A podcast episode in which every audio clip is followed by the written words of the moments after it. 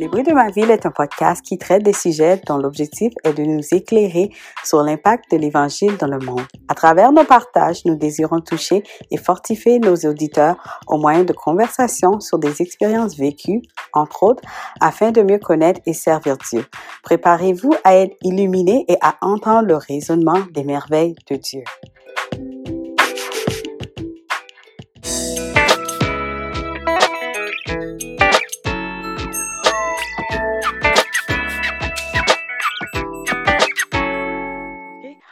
Bonjour à tous, bienvenue au Bruit de ma ville. Je suis vraiment contente d'être là avec vous encore une fois et aujourd'hui, j'ai une invitée qui sera là avec nous pour discuter de plusieurs choses. Donc aujourd'hui, je reçois Sarah Messou Gelazi, une jeune mariée et nouvellement maman. Elle est amoureuse de voyage, productrice du podcast Vocal et entrepreneur. Avec Sarah, nous parlerons de famille, de déconstruction, de reconstruction de soi, du pardon et de l'amour de Dieu. J'aimerais te dire bienvenue, Sarah, au micro des bruits de ma ville. Ça va, Sarah? Comment ça va? Ça va bien, comme c'est là. Merci. Et toi? Oui, oui, ça va très bien. Bienvenue, bienvenue et merci encore d'avoir accepté euh, l'invitation. Et puis, euh, ouais, comme j'ai dit, on a beaucoup de choses à parler parce que, comme j'ai dit depuis l'introduction, t'aimes les voyages, nouvellement mariée, maman, toutes sortes de choses. Donc, euh, euh, il y a beaucoup à dire et je sais que tout ça va impacter surtout cette nouvelle génération euh, de, de, jeunes mariés, jeunes mamans, etc. Donc, parle-nous un peu de toi. Est-ce que tu as grandi ici au Canada? Est-ce que tu es né dans une grande famille? Ou une plus petite famille? Alors, bon, bah, comme quand tu l'as dit, je m'appelle Sarah. Écoutez, moi, j'ai grandi, je suis née et j'ai passé une petite partie de ma vie à Abidjan, en Côte d'Ivoire. Et euh, oui, je suis issue d'une grande fratrie de dix enfants du côté de mon père et j'ai un grand frère également du côté de ma mère. Euh, on a déménagé au Canada quand j'avais 9 ans et demi et on a déménagé initialement dans une c'est plus, plus une si petite ville que ça, mais dans le temps, c'était pas une si grande ville euh, à Saskatchewan, en Saskatchewan. Euh, donc c'était, c'est là que mon père en fait avait pris la décision de nous envoyer au Canada parce que lui, il avait fait ses études ici il y a très longtemps maintenant, et euh, c'est comme ça qu'on s'est retrouvés ici. Donc ma sœur, mes sœurs et moi avons vécu chez mon oncle en Saskatchewan où est-ce que j'ai vécu là-bas jusqu'à à peu près l'âge de 19 ans, 20 ans. Et c'est là que j'ai déménagé à Ottawa. OK, d'accord. Wow, euh, c'est, je sais que cette partie du Canada, il fait vraiment, vraiment froid. On pense qu'à Ottawa, il fait vraiment froid, mais là-bas, c'est, c'est différent, hein? Oui, non, c'est, c'est un autre, c'est un autre mood. Il fait froid, il y a beaucoup de neige. Euh, je pense mes, mes premiers mois, c'est drôle, l'année où j'ai déménagé, où on a déménagé ici, c'est la même année qu'on a expérimenté notre premier moins 40. Mhm. J'étais choquée de voir que le mercure pouvait aller aussi bas. Et puis, ben, à partir de ça, tu as dit que tu as quitté, on va dire, euh, tu étais né à Abidjan, c'est ça, en Côte d'Ivoire ou dans une autre ville? C'est ça. Abidjan, ok. Oui, bon, euh, la dernière personne qui a été invitée, lui aussi, c'est un Ivoirien, donc euh, je pense que vraiment... Yes! 225 represent! c'est ça! Oui, oui, beaucoup de personnes aiment ce pays. Moi aussi, j'aimerais bien le visiter. Savoir comment était ton enfance, ton adolescence, euh, c'est sûr que arriver ici euh, dans un nouveau pays, euh, est-ce que tu as pu quand même t'adapter à, assez vite? Alors, mon enfance. Alors, ce qu'il faut savoir, c'est que je suis issue d'une famille reconstruite, si, si, je peux le mettre comme ça. Dans le sens que j'ai grandi majoritairement avec ma mère. Mon père était, père était là. Euh, enfance normale, tranquille. voilà, je partais, je partais à l'école, j'avais pas, pas, pas énormément de soucis, tu veux mm-hmm. comprendre. Mm-hmm. Et puis, bah, mes parents, on peut dire famille, euh, famille classe moyenne, euh, un, peu plus quand même. Donc, mes parents euh, ont toujours fait l'effort de, de, nous faire voyager. Donc, c'était pas, quand je suis arrivée au Canada, c'était pas la première fois que je venais au Canada. J'étais déjà venue plus jeune, quand j'avais 5 ans, avec une de mes grandes sœurs, en vacances. Mm-hmm. Donc, euh, on était, cette fois-ci, on était arrivé à Montréal. C'était, c'était bien. Donc, en fait, quand on a déménagé, j'étais pas forcément dépaysée. Euh, bon, naturellement, on était, quand on venait ici avant, on venait dans les périodes, voilà, il faisait, il faisait quand même chaud, on venait en Mhm, été ou mhm, en printemps. Donc, ce qui a, dans un premier temps, ce qui a causé un choc pour moi, c'est naturellement la température. Et puis, je peux dire une chose que quand on vient dans un pays en vacances et quand on s'y installe, effectivement, il y a des réalités. Euh, les réalités sont pas pareilles. Donc, euh, moi, quand j'ai quand j'ai déménagé, euh, déjà, j'ai déménagé dans un bled où on parlait uniquement anglais. Moi, je parlais pas anglais. Abidjan, c'est mhm, c'est français. Euh, je parlais pas anglais. Après, euh, mon école, oui, c'était une école francophone. Mais je suis, par, je suis passée, par exemple, d'une classe à, à Abidjan où est-ce qu'on était une trentaine à une classe où on était 18, que des blancs. mhm. Choquée. euh, donc, euh, il y a eu un petit, y a eu un petit choc culturel aussi, il faut qu'on se le dise, parce que euh, dans le temps, ma sœur et moi, on était les deux seuls noirs de, de toute l'école. Donc, euh, souvent des petites remarques, des petites questions un peu, un peu euh, des questions un peu niaiseuses et tout. Donc, faut, faut faire, faut faire face à tout ça. Et forcément, j'arrive ici en 2005. euh, il n'y a pas forcément, il y a pas toute la représentation aussi des jeunes filles noires qu'on a aujourd'hui. Mhm, Donc, en, en tant que jeune fille, il fallait aussi apprendre à naviguer ça. J'arrive au Canada, j'arrive sans ma mère. Donc, quand on immigre ici, ma mère reste en Côte d'Ivoire, mon père vient nous accompagner et on vit avec mon oncle.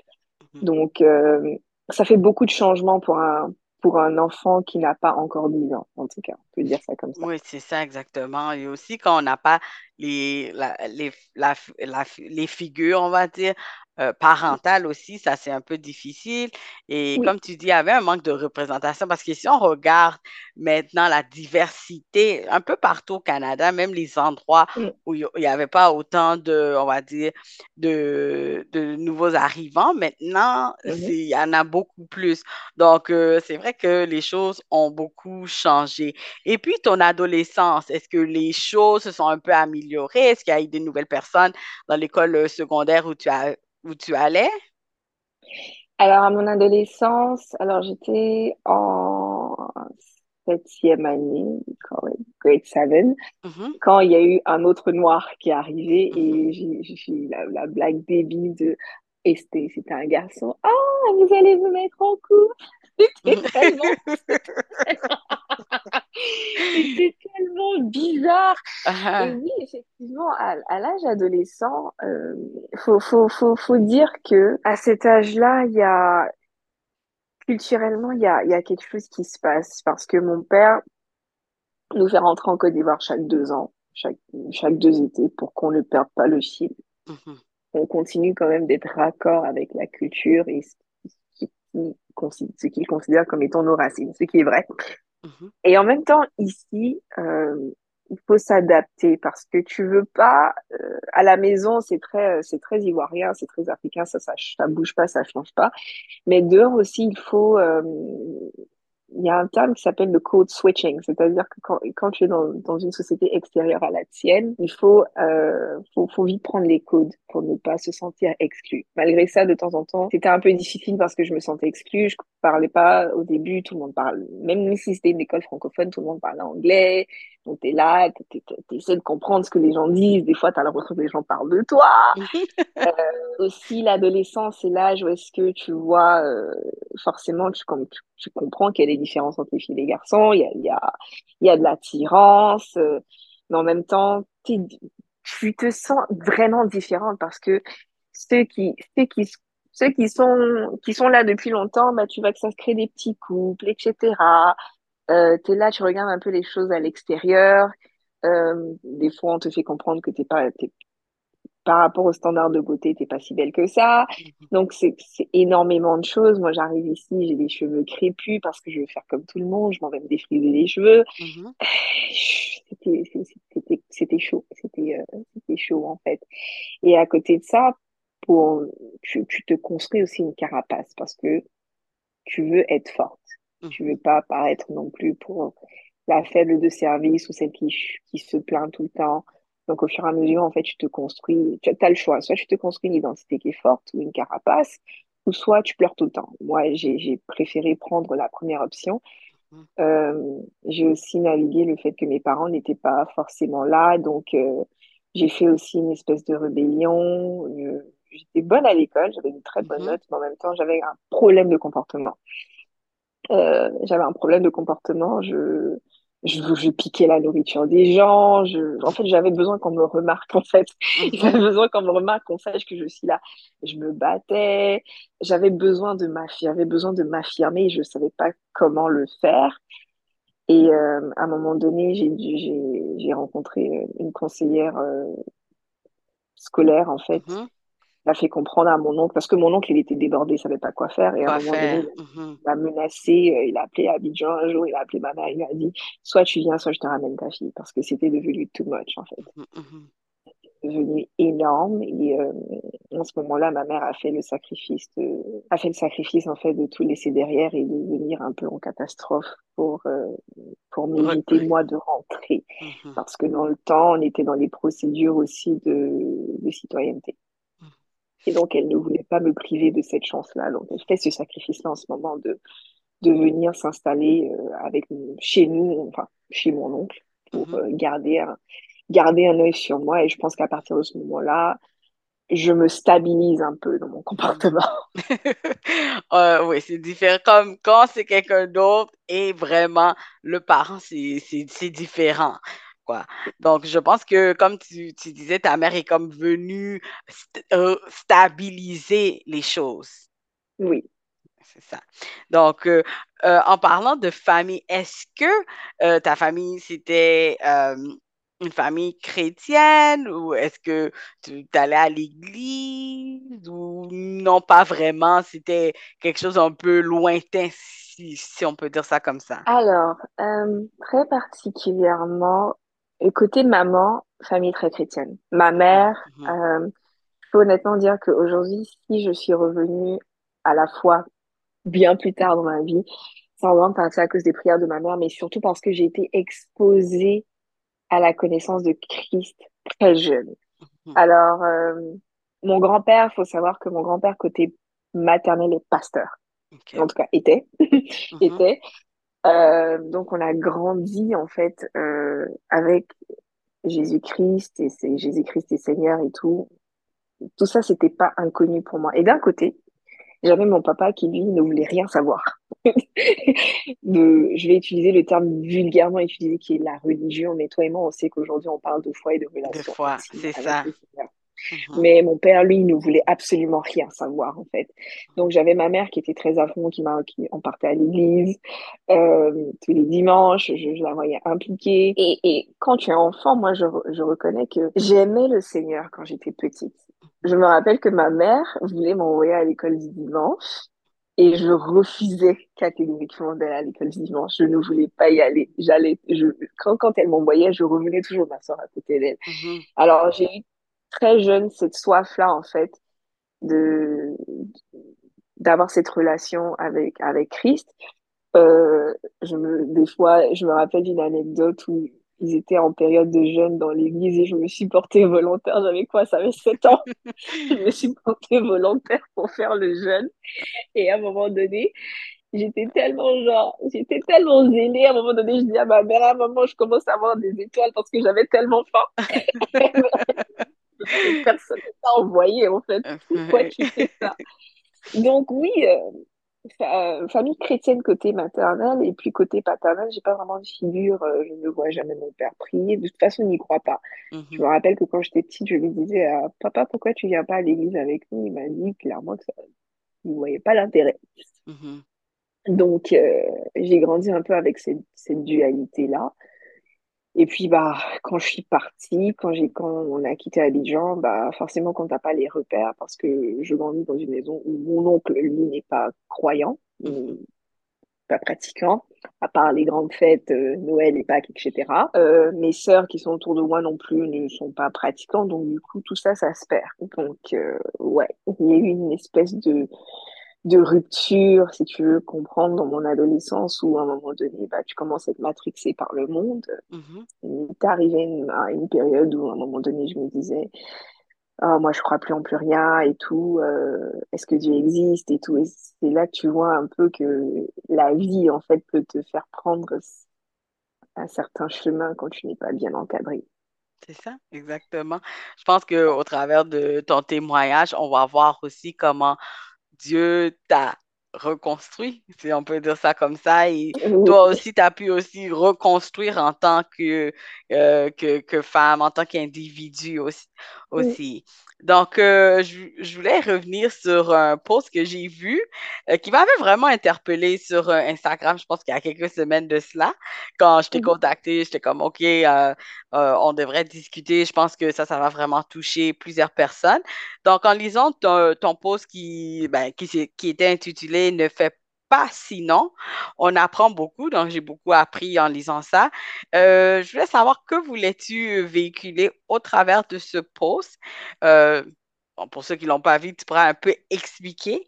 Et puis, euh, il y a une phrase qui m'avait interpellée en, en lisant ce post, qui m'avait aussi un peu touchée, mais aussi qui m'avait euh, dans ma tête, mais je me suis un peu posé des questions. Donc, euh, je vais lire la phrase qui dit, À ce moment-là, j'aurais voulu qu'on me parle au lieu de me faire peur.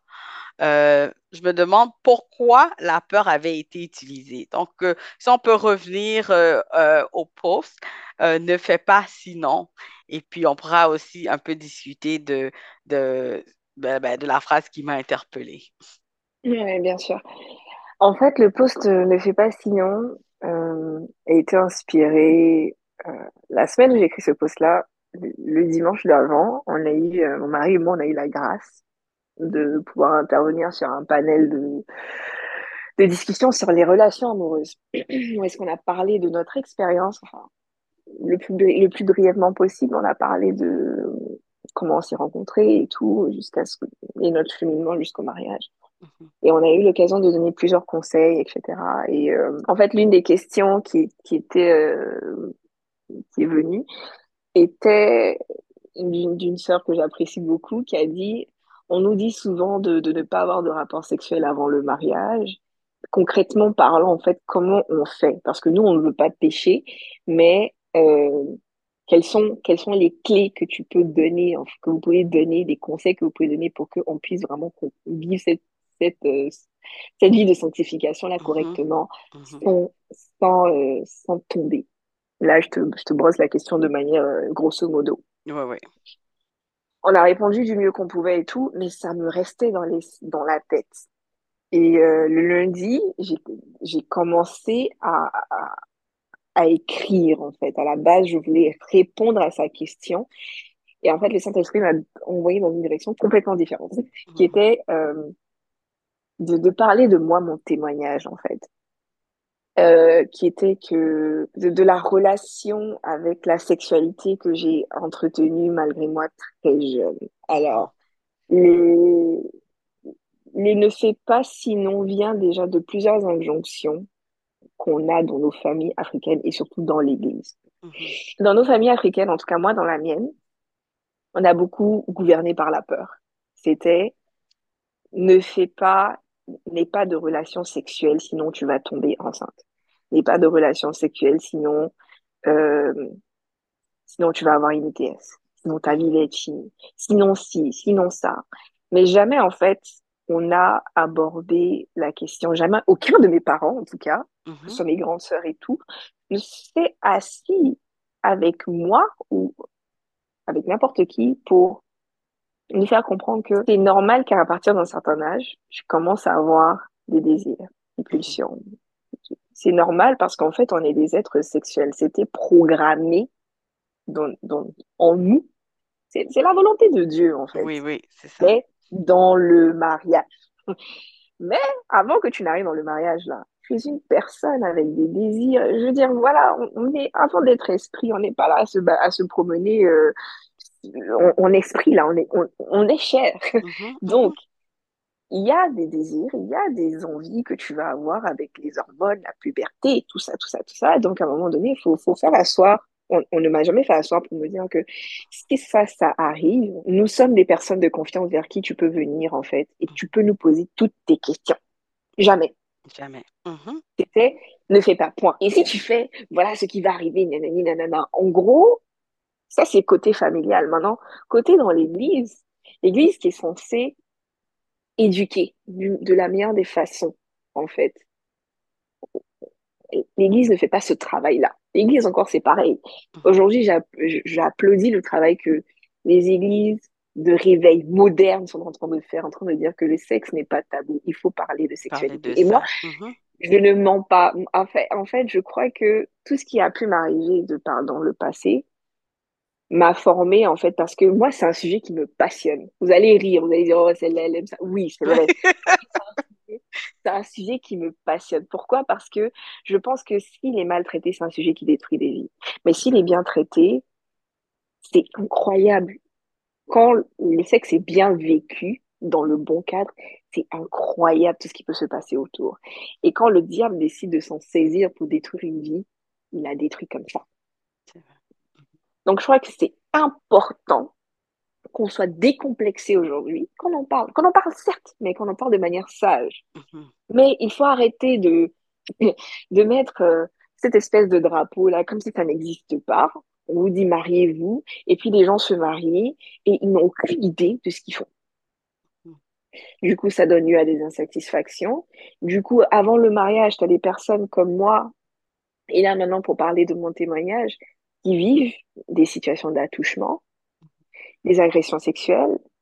Et tout ça, en fait, quand c'est quand c'est vécu très jeune, sans le savoir, ça te matrixe, ça te formate. Moi, quand j'avais 8 ans, avant de quitter la Côte d'Ivoire, déjà même avant d'arriver à cette situation-là, je me rappelle d'un incident qui est arrivé un jour parce que moi, j'ai vécu ma pré ma puberté, ce qui arrive de plus en plus à des jeunes filles. Mhm. J'ai vécu ma puberté, ma première mes premières formations de poitrine très jeune. Parce que j'étais j'étais une petite fille, j'étais quand même en chair. Donc du Mhm. coup, j'ai commencé à avoir des- de la poitrine jeune. Et je me rappelle que dans le temps, bah, j'avais 7 ans, je marchais avec ma nounou, on revenait de chez une de mes amies, et il y a un inconnu au bord de la route qui a touché ma poitrine. Dieu. Mhm. Et ma nounou, ma nounou l'a, nounou l'a violemment réprimandé et tout, tout Mhm. ça. Mais j'avais 7 ans, tu sais, tu comprends rien. C'est comme, Qu'est-ce qui se passe? C'est ça. Qu'est-ce qui se passe? Et une année plus tard, il y avait euh, chez mon père, parce Mhm. que je faisais, avant qu'on ne vienne au Canada, mon père voulait qu'on, que tous ses enfants se réunissent sous le même toit pour euh, passer du temps ensemble, pour apprendre à se connaître et tout. Parce que vu qu'on n'a pas tous les mêmes mamans, c'était une manière pour nous, en fait, de construire quelque chose. Et euh, chez mon père, il y avait un oncle. Mhm. Il y avait un oncle. Et cet oncle-là, chaque fois qu'il me le voyait, il m'appelait ma femme. J'ai Mhm. 8 ans. Le gars, il avait proche de la vingtaine. Il m'appelait ma femme et tout. Je comprends pas. Aujourd'hui, plus tard, parce que quand c'est des choses qui arrivent comme ça, quand tu ne les questionnes pas, c'est plus tard que ça te reprend comme une gifle, en fait. Il m'appelait ma femme. euh, il était tout le temps un peu trop attentionné et un peu trop tactile. Et il est arrivé un soir où j'étais chez mon père, Mhm. où euh, il, il- il- il m'a touché en fait. Mhm. Touché ma poitrine, touché mes, mes parties intimes et tout. Cet incident-là s'est reproduit deux fois. Une fois pendant la nuit et une fois dans la piscine. Mhm. Parce qu'il était très très proche et tout. Et ça, ça s'est passé. Euh, quelques temps après ça, euh, je retournais et tout, mais je n'étais plus très à l'aise à côté de, de cet individu-là, en fait. Mhm. Et je n'en ai jamais parlé jusqu'à quelques, plusieurs années plus tard. Parce que, euh, en fait, j'ai réalisé que c'était un trauma. Oui, oui, oui. Et Mhm. que, parce que quand c'est des choses qui arrivent, quand on, encore une fois, quand on ne t'explique pas les choses, c'est ça, en Mhm. fait. Ça, ça, Mhm. quand, quand on te dit ne fais pas, ou quand on te, on ne te, on n'a pas ces discussions-là, parce que il faut avoir les discussions avec les enfants. Quand un enfant naît, quand un enfant commence à avoir conscience de ses parties intimes, il faut lui parler. Et ça, mes parents, encore une fois, mes parents ne l'ont jamais fait. Il faut lui parler pour lui dire que tes parties intimes t'appartiennent et que personne n'a le droit de toucher à tes parties intimes. Et même si papa et maman veulent toucher tes parties intimes, ils doivent te demander la permission mhm. d'abord. Et ça, on ne le fait pas. Parce que, encore une fois, la sexualité, je ne parle pas d'acte sexuel, mais la sexualité Sexualité. a mhm, été tellement diabolisée que mhm. tout ce qui tourne autour, il y a une omerta. On n'en ça. parle juste pas. Et on laisse les gens, je, je dis ça cru, je dis ça de manière crue, on laisse les gens, en fait, dans la, c'est comme des, des, un agneau dans la, dans, dans, dans la bergerie avec des loups. On te laisse en pâture, en fait, mhm. à faire tes propres expériences, mais de la pire façon possible. Mhm, mhm, De la pire façon possible. Si tu poses la question aux jeunes aujourd'hui, comment ils sont exposés à la sexualité, ils vont te dire au travers des amis, au travers de la télévision, au travers de la pornographie, au travers de toutes sortes de choses qui, c'est tous des cadres, en fait, et il y a, y a, y a rien de cadré. mhm. Des réseaux Il y a rien de cadré. Les réseaux, oh, les réseaux, Mhm, c'est Les réseaux, oui. Terrible. Mhm, Même moi, mhm. aujourd'hui, que je suis adulte, là, il y a des fois, je vois des choses sur les réseaux, je suis choquée. Et il n'y a aucune éducation qui est faite. Et euh, quand j'ai quand j'ai vécu j'ai vécu ça, bah écoute, moi j'ai continué à vivre ma vie, mais j'étais juste plus à l'aise avec ce avec cet Cet individu-là, individu, oui. Cet individu-là. Et puis euh, l'année qui a suivi, on est venu on est venu au Canada et tout. Et euh, je vis je avec une une de une deux de mes deux, de mes deux de mes sœurs. Une avec laquelle je suis très très proche et une qui était un peu plus âgée et tout, et qui elle aussi, elle, elle vivait sa sexualité de manière très très open. Et donc elle nous en parlait, mais c'était pas en fait euh, non c'était, c'était pas forcément les meilleurs conseils qu'elle te donnait. En fait, elle donnait plus Ouais. des conseils. Elle donnait, elle donnait plus des conseils de copine, de copine Oui, oui, que des conseils copine, de grande sœur. Comme peu le, choses re- de cadrer, mais ça, c'était juste Ro- comme ta copine, c'est ça. Les histoires. Ouais, Voilà. ouais, Et du, et du coup, bah, du, du coup, ça, ça crée ça parce que quelques, quelques années qui, les années qui suivent, je rentre, au- je rentre au collège, on nous fait Mhm, l'éducation sexuelle, mais on nous fait l'éducation sexuelle d'un point de vue anatomique. mhm. On nous parle des ITS et on nous donne des préservatifs. Ok. T'as 13 ans, tu fais quoi avec des préservatifs? C'est ça, c'est ça. c'est ça aussi le monde d'aujourd'hui, en fait. On donne des préservatifs en mode, euh, voilà, euh, ça, ça sert à ça, et puis il y en a si jamais vous en avez besoin. C'est ça. C'était plus technique que parler c'est des émotions et tout ça. ça. Oui, je voulais juste revenir sur un point. Euh, une chose qui m'a touchée euh, de, de ton, de- du début de ton témoignage, c'est, c'est le mot, oh, c'est ma femme. Mais il n'y a jamais personne qui, qui a entendu ça, qui a peut-être dit, hey, comme, parce que je trouve, je trouve que ce qui arrive parfois, c'est la familiarité et des fois, cette légèreté que les gens, ou peut-être que, comme on dit, peut-être que personne n'entendait, chacun faisait leur affaire, mais que les gens n'ont pas pu voir ou entendre, où Mhm. tout, tout est blague. Parce que dans certaines cultures, par- parfois, tout est, tout est, tout est blague, on rit de tout. Mais il y a Mhm. des choses aussi qu'on devrait dire, on devrait se poser des questions, mais c'est une enfant, pourquoi tu, c'est ta femme, c'est quoi ça? Donc, euh, ça, ça, ça m'a, ça m'a, ça m'a touché. Et aussi pour, aux auditeurs, je suis sûre qu'il y a certains de nos auditeurs, en écoutant ça, qui doivent se rappeler de certaines choses. Peut-être que quand ils Mhm. étaient jeunes, ils ont peut-être entendu aussi, mais tout le monde riait, c'était des blagues. Mhm. Pendant que maintenant, si on entend des choses comme ça, on recadre la personne et il y a certaines personnes qu'on va même plus laisser rentrer, que ce soit la famille ou des amis ou etc., rentrer dans, dans le foyer. Exactement. Ça. Exactement ça. Donc, euh, comme tu disais, tu es rentré au collège et, et puis comme tout a été dévoilé, comme on dit. C'est ça, tout a, tout a été dévoilé parce que, ben, encore une fois, ma, ma sœur qui nous faisait comprendre que mater des films porno, c'était normal. Mhm, il y avait, en fait, c'était, il y, avait ça. Et puis, euh, je commence à avoir des amis. euh, Les garçons, bah, moi, chaque, chaque deux étés, je rentre. Donc, même si quand j'étais ici, les garçons me regardaient pas, parce que pour moi, pour eux, j'étais le, le ton de service. Mais quand je rentrais, bah, écoute, euh, il y avait des gars qui me regardent, qui, qui me regardaient. Et puis, euh, je tombe amoureuse d'un jeune homme. mhm, Euh, je tombe amoureuse d'un jeune homme. J'étais, euh, dans le temps, j'étais en classe de, l'équivalent de la quatrième. Donc, ils sont là quoi? de la quatrième, c'est quoi? Grade 8, grade 9, Mhm. Mhm. commun. Comme amoureux d'un, d'un- amoureuse d'un d'un jeune homme que je rencontre. Il était beau, un peu débile maintenant que j'y pense, mais il était très beau. jeune. Il était très jeune. Ouais. euh, et puis, t'as un préservatif, tu sais pas quoi faire avec. Et Mhm. puis, euh, puis puisque tout le monde te dit que c'est normal, bah, t'as ton premier rapport. Bêtement. Mhm. Et euh, c'était quand à l'offre de vacances. Et euh, mes parents, parce que dans le temps, le, le gars vivait dans, dans le quartier de ma sœur. Donc j'utilisais tout le temps l'excuse de je vais voir ma sœur pour aller voir le gars. Et à un moment donné, mes parents ont commencé à me fliquer parce que je sortais beaucoup. Mhm. Je sortais beaucoup. Euh, et un jour, ma mère a trouvé. En fait, ce qui a mis la puce à l'oreille de ma maman, c'est qu'elle a trouvé, en lavant mes affaires, elle a trouvé un, elle a trouvé un préservatif. Donc elle me demande qu'est-ce que tu fais avec ça? Je lui dis, oh non, tu sais, c'est à l'école, en éducation sexuelle, ils m'ont donné. Et puis, elle me dit, mais pourquoi c'est dans ta poche?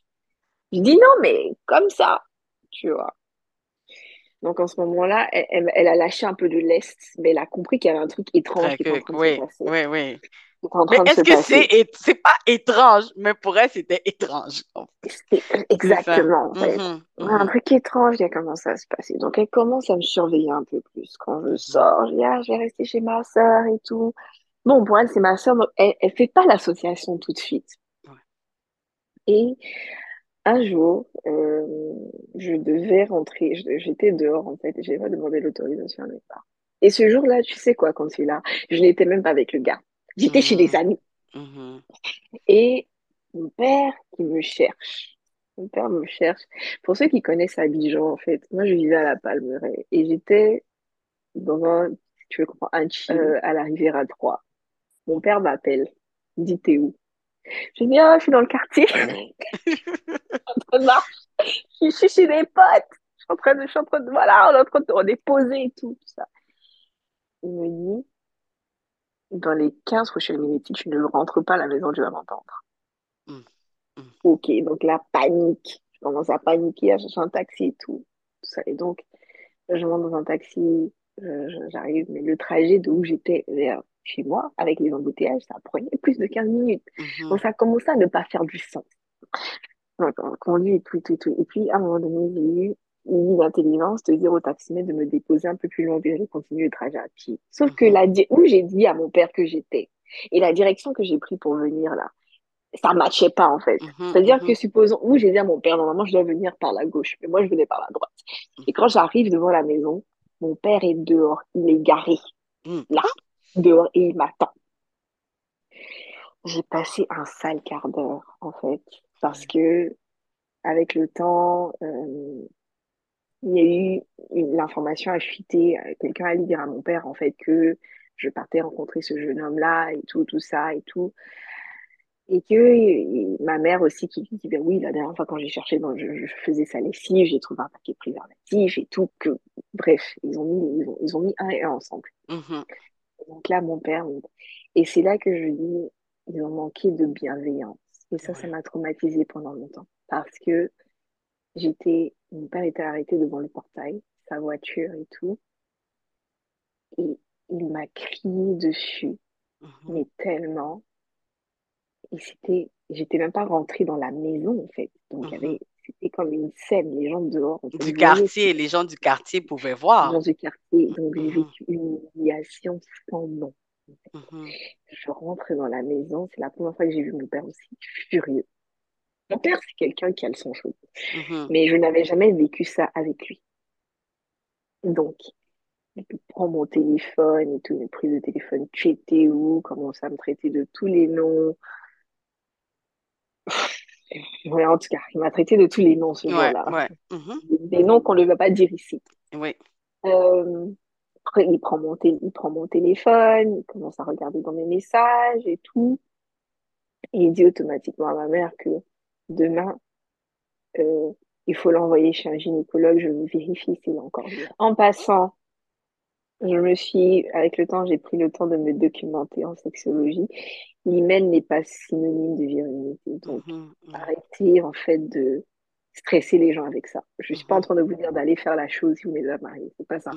mhm. Je dis juste que l'hymen n'est pas synonyme de virginité. Mais mon père a insisté pour qu'on aille chez un gynécologue. Oh La honte, la honte, en fait. Mhm, Donc, le lendemain, je me retrouve dans la voiture avec mon père et ma mère en route pour aller chez le gynécologue de ma mère. C'est le gynéco de ma mère. Donc, il va jamais lui dire, il va jamais lui raconter des mythos, en C'est fait. ça, c'est ça. Et le truc, c'est que dans le temps, j'étais encore jeune, mais je ne savais pas que tu es, pro protégé par le, le secret professionnel, en fait. Donc, Mhm. il n'était pas obligé de dire à ma mère un certain nombre de choses parce que c'est ma santé, c'est mon corps, etc. ouais, ouais, ouais. Ma mère a tenu même à rentrer dans la salle et tout, le Mhm, gars, le gynéco qui me fait des tests et tout, et puis il dit à ma mère, effectivement, elle n'est plus vierge. Donc, on monte dans la voiture, mon père, euh, ma mère qui transmet le message à mon père. J'étais, si ce jour-là, je pouvais rentrer six pieds sous terre et ne plus jamais en mhm, sortir, je l'aurais fait. mhm. Je voulais disparaître de la surface de la terre. Ouais. Je voulais disparaître.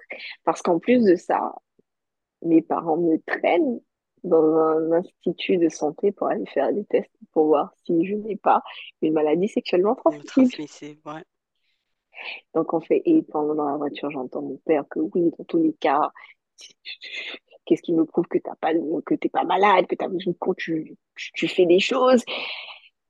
Ah, C'était chaud, c'était Mhm, chaud. Et euh, cet épisode-là a détruit, euh, a détruit, un, ma confiance en moi, mhm, détruit la confiance que je pouvais avoir envers mes parents. Donc là où eux, ils pensaient qu'ils me donnaient une leçon, mhm, en fait, ils étaient en train de me former à devenir une menteuse professionnelle. Parce que je ne leur faisais plus confiance Ouais, du tout. Et c'est de ça dont je parlais, régner par la peur. ouais. J'étais terrorisée en fait. Donc même si j'avais des choses à leur dire, je ne pouvais plus le faire. Parce qu'ils avaient déjà fait leur idée de... Exactement. Mhm, mhm, Ils avaient déjà une idée bien arrêtée de moi. Et cette histoire-là, quand je parle d'humiliation, c'est pas juste resté entre mon père, ma mère et moi. Ça a fait mhm. le tour de la famille. Tout le monde en parlait. J'étais le fait divers de la famille pendant des années. Oui, Imaginez le trauma, non, le fait. trauma, c'est ça. Je pense que le, le, en tant que... Qu'est-ce qui me fait pas rire, mais en tout cas, de l'histoire, ça me fait pas rire, mais je pense à Non, mais certaines aujourd'hui, on peut en rire. Mais Franchement, je, on non, non, je ris pas de... C'est que, qu'est-ce qui me... Parce que je suis quelqu'un que, quand, quand- c'est pas que je suis pas choquée, là, mais c'est quand, quand j'écoute certaines choses, euh, je ris, mais c'est pas que je ris parce que je trouve que c'est drôle, mais ça me fait penser que euh, quelque chose que ma mère dit tout souvent, c'est qu'elle dit, qu'est-ce qui arrive, qu'est-ce qui se passe dans ma maison reste dans ma maison. Est-ce que, euh, est-ce que ta tante vient m'appeler, me dire tout ce qui se passe avec ses enfants? Non. Il y a des choses, c'est sûr qu'on va te dire, oui, elle a gradué, oui, s'il y a eu quelque chose, tu vois. Mais les affaires intimes, intimes, intimes, non. Il y a des choses qui restent chez toi parce que c'est chez toi que les choses se passent. Donc, euh, je pense que, comme tu dis, t'as, t'as vraiment privé parce que on, on connaît les, certaines familles ou les familles, des fois, quand ça fait le tour, c'est pas, ça reste pas en famille seulement, hein, ça traverse Non. même l'océan. Donc, Oh euh, que oui. mhm, que oui, parce que quand je reviens, parce que pour le reste, pour le reste de cet été-là, il me restait pas longtemps, il me restait peut-être trois semaines à passer. mhm, C'était les trois semaines les plus longues de ma vie. J'avais pas le droit mhm, de sortir, j'avais pas le droit de faire quoi que ce soit. Je vivais dans une ambiance qui était lourde. Euh, mon père, quand mon père me regardait, tu sentais le dégoût dans ses yeux, il voulait rien savoir. Et cette image-là, elle est restée pendant, elle est restée pendant longtemps parce que pendant un bon moment, chaque été, quand je rentrais, mon père me fliquait trois fois plus. mhm, Il était, il était constamment sur mon dos. Je vais sortir pour aller m'acheter de la loco, on me demande tu sors à quel, tu sors où, tu vas où? mhm, Il était, il était sur mon dos. mhm, Il était sur mon dos et tu sentais, tu pouvais sentir la déception. Et ça, c'est quelque chose qui a cassé ma relation avec mon père parce que quand j'étais plus jeune, plus petite, j'étais très proche de mon papa. ouais, ouais, Et ça, ça, ça, cassé beaucoup de choses parce qu'avec avec le temps, et puis le contexte familial aussi fait beaucoup de choses parce que bah, avec t'as des frères de différentes mamans, bah, chacun essaie de tirer la couverture sur, sur lui, chacun essaie de paraître comme étant le meilleur et tout, donc Mhm. forcément ça ça n'arrange pas ton cas. Mhm.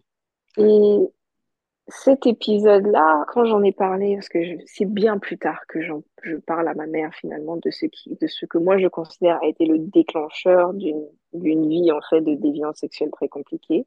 Mhm. Parce que comme j'avais perdu confiance en moi, j'avais, je, à mes yeux, je n'ai vu qu'aux yeux des personnes que tu idéalises le plus, tu n'as plus de valeur, donc forcément tu n'as plus de valeur toi-même à tes yeux. Mhm. Donc euh, pendant mon adolescence, euh, adolescent jusqu'à ma vie de jeune adulte, à peu Ouais. près. en tout cas jusqu'à ce que je rencontre mon mari, Mhm. euh, j'ai enchaîné des, re- des relations incroyables en fait. Mhm. Et j'étais même arrivée au point où, euh, je me rappelle, quand j'avais eu 19 ans, j'ai dit, moi, je n'ai aucune envie de me marier. Que Mhm. si je me, si je me marie, à cause de mon contexte familial, ça donnait pas envie, ça c'est un. Mais euh, j'ai dit, j'ai dit ça comme ça, j'ai dit, moi, tu sais, euh, moi, j'ai travaillé, je vais avoir mon argent, je vais avoir ma vie. Et puis, si un jour j'ai envie d'avoir des enfants, je rencontre quelqu'un, je fais un enfant et je le ghost. Ça, c'était Mhm. ce que j'avais dit. Ouais. Ça, ça témoigne d'à quel point j'étais mal. Je savais Mhm. pas à quel point Mhm. j'étais mal, mais j'étais tellement mal, en fait. Ouais, ouais. J'étais tellement mal. Et dans mes relations, j'acceptais tout et n'importe quoi. Un gars pouvait me tromper et tout, mais quand il me faisait comprendre que c'est pas grave, je t'ai trompé, mais euh, c'était une erreur, ou tu sais, tu restes celle que j'aime le plus, etc., Mhm. tu Mhm. restes. Parce que tu as une mauvaise estime de toi. Ouais. Et plus tard, quand j'avance, tu, tu te sens vide, en fait. Ouais. Ouais. Je sais pas. Et bien évidemment, je m'étais carrément, je m'étais, à, ce- à cette période de ma vie là, j'étais, je m'étais éloignée de Christ. Donc, tout ce qui était repère, en fait, n'existait plus. Mhm. Mhm. Je vivais ma vie pour moi, selon mes envies, selon mes désirs, selon ce que j'avais envie de faire, selon ce qui me faisait plaisir. Mais en- dans le fond, en fait, tu te sens vide à l'intérieur. C'est ça. Mhm. Tu te sens tellement vide. Et j'ai, si tu veux comprendre, j'ai commencé à pas me reconstruire, mais à me poser un certain nombre de questions quand j'ai quitté le domaine familial et que j'ai commencé, commencé à vivre seule. Mhm. Parce que quand tu vis seule, tu as du temps en masse pour poser un certain nombre de questions. Et puis, ça, co- ça corrèle un peu entre une partie où tu vis seule et que tu, tu rencontres des hommes et puis euh, tu te sens belle, mais après, euh, tu, tu découvres qu'en fait, t'es pas forcément la seule. Donc, et à un moment donné, euh, je me rappelle que euh, avant que je quitte la maison, ma mère m'avait dit, Mhm. Sarah, il faut que tu te baptises. Je comprenais pas pourquoi elle voulait que je me baptise. Et puis, je, je lui, et ça, ça avait créé un palavre. Elle me dit, oui, il faut que tu te baptises et tout. Je lui dis, mais j'ai pas envie de me baptiser. Si je dois me baptiser, ça va venir de moi-même. Ça va être une, ça va être une décision personnelle, en fait. J'ai pas envie de me baptiser puis d'aller faire n'importe quoi encore. C'est comme baptiser un bébé, finalement. Le bébé, tu sais pas pourquoi tu le baptises. Donc, non, ça m'intéresse pas. Puis, je déménage à Ottawa, je me pose énormément de questions. Et puis, euh, à un moment donné, je, j'ai des, je commence à avoir des amies qui, elles, sont très, très proches de Christ. Et C'est pas des amis qui étaient ici, c'était des amis qui étaient à distance, mais on se parlait très souvent. Très souvent. OK. Ils me parlaient de, me parlaient de Jésus et tout. Et tu sais, quand ton cœur est endurci parce que t'as tellement mal, quand la personne te parle de Jésus, ça t'énerve. Ouais. Mais, les jours, là, la fille, elle veut me parler tous les jours, de t'envoyer des versets. On on peut pas parler d'autre chose. Ouais. Moi, je veux, je veux rien savoir. Ton Jésus, là, il n'a pas été là pour moi. Parce que s'il était là pour moi, tout ce que j'ai vécu, je l'aurais pas vécu. T'as une, t'as une vision de la vie qui est un peu, qui est un peu étriquée. Ouais, tout ce que t'as vécu, tout ce que j'ai vécu, là. Jésus, il était où? En fait, sans savoir, j'étais tellement en colère. Ouais. J'étais en colère contre Dieu, j'étais en colère contre mes parents, j'étais, et puis dans cette période-là, une espèce de rébellion, parce que euh, j'en veux beaucoup à mon papa, Mhm. j'en veux beaucoup à ma maman, parce que j'estime qu'ils m'ont pas protégée. Ouais. d'ailleurs, qu'ils ont, qu'ils ont jamais su le faire. Mhm. Donc, je me dis que s'il y a quelqu'un qui va me protéger dans cette vie-là, c'est moi. Mhm. Donc, je deviens ultra dure. Ultra, ultra dure. Je me bâtis, je me bâtis euh, des murs hauts comme, comme Jéricho. Très, Comme très haut. Ouais. Énorme. Énorme. C'est-à-dire que ça arrive à un point, très honnêtement, où je préférais avoir une intimité physique Mhm. qu'avoir une intimité émotionnelle. On pouvait être intime physiquement, mais dès que tu me demandes de parler de moi, de me parler de ce qui se passe dans mon âme, je ne suis pas capable de le faire. Mhm. Je garde beaucoup de choses en moi. Donc, je suis très sur mes gardes. Ouais. Et euh, dans ce sens-là, si je, je témoigne là pour répondre un peu à ta question, c'est que j'aurais voulu justement que quand il y a eu ces choses-là, que mes parents s'asseyent avec moi et qu'ils me disent, qu'est-ce qui s'est passé? Pourquoi tu as décidé en fait de... Tu, pourquoi tu as eu ce premier rapport-là avec ce gars? Qu'est-ce qui s'est Mhm. créé? Mhm. Pourquoi? Et c'est qui? Aussi? Et Demander qui? qui? C'est ça. Qui? Avoir un visage, un nom, au moins. C'est ça. C'est qui? Pourquoi? Qu'est-ce qui s'est passé? Etc. Peut-être que à ce moment-là, je leur aurais peut-être expliqué, ah, mais en fait, il y a eu, pour moi, c'était pas si, si important que ça parce que il y a quelques années déjà, voilà ce qui s'est passé. Donc, Passé. j'aurais voulu qu'on me parle, qu'on me donne de l'amour plutôt que de l'humiliation. Parce Mhm. que l'humiliation que j'ai subie a contribué à, à, à engendrer, en fait, tout ce qui s'est passé après. Cette perte, cette, euh, cette colère que j'avais en moi parce que j'étais tellement en colère, en fait, tellement en colère. tout ce qui s'est passé après, j'aurais, serait peut-être, je sais pas, on dit tout qu'on revient de ce qui aime Dieu, mais j'aurais voulu justement qu'on me rencontre avec de l'amour plutôt que avec de la honte, Ouais. avec de l'humiliation, Mhm. avec te- t'as pas fait ça assez bien, donc tu mérites pas qu'on t'aime, parce que pendant longtemps, je, je ne me sentais pas aimée. Aimer. Oui. Je me sentais fliquée, je me sentais surveillée, Mhm. je sentais qu'on s'attend à ce que je me comporte d'une certaine manière, mais en aucun moment je me sentais aimée. Alors pour eux, peut-être qu'ils se disaient qu'ils ils voulaient me protéger pour m'éviter le pire, mais moi, c'était pas comme ça que je le voyais, en fait. Ouais, exactement.